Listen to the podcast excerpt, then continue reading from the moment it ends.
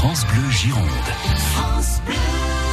7h56 tous les matins avant 8h, l'histoire de la Gironde de Bordeaux vue par Bruno Beurrier qui nous amène de port en port et au port autonome de Bordeaux aujourd'hui Bruno. Oui, tout à fait. Le grand port maritime de Bordeaux va passer un nouveau partenariat avec la région, le département et la métropole. Il faut dire que ce grand port autonome revient de loin. Un petit retour en arrière. Les quais de Bordeaux que nous connaissons datent eux des années 20 et des années 30, mais déjà en 1917, les Américains avaient réalisé ceux de afin d'assurer le ravitaillement de leur armée avec l'entrée en guerre des États-Unis dans le premier conflit mondial. En 1941, les prisonniers hollandais, euh, espagnols et français construisent pour l'armée allemande la fameuse base sous-marine pour les U-boats qui n'avaient qu'un objectif, détruire tout ce qui flottait entre les États-Unis et le Royaume-Uni pendant la dernière guerre. C'est d'ailleurs un sous-officier allemand Heinz Schmidt qui deviendra Henri Salmide qui empêchera la destruction du port de Bordeaux en 44. Petit détail, en 2012, le siège social du Bordeaux Port Atlantique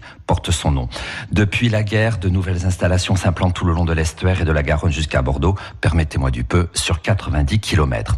Le grand port maritime de Bordeaux représente sept terminaux spécialisés. On a celui du Verdon, de Pauillac, de Blaye, d'Ambès, de Gradquina, de Bassins et, de Bordeaux. Céréales, oléagineux, bois, aliments de bétail, papier, produits pétroliers raffinés, minerais et conteneurs transitent par le port. L'activité du port ne cesse de baisser. Il y a donc du boulot. Et pour redresser la barre, à l'initiative du nouveau président du directoire du Grand Port maritime de Bordeaux, Jean-Frédéric Laurent, qui nous vient de l'île de la Réunion, un nouveau partenariat avec les élus de la région et du département et de la métropole, donc va être bientôt signé. La dernière convention, Dominique, elle remontait à 2014.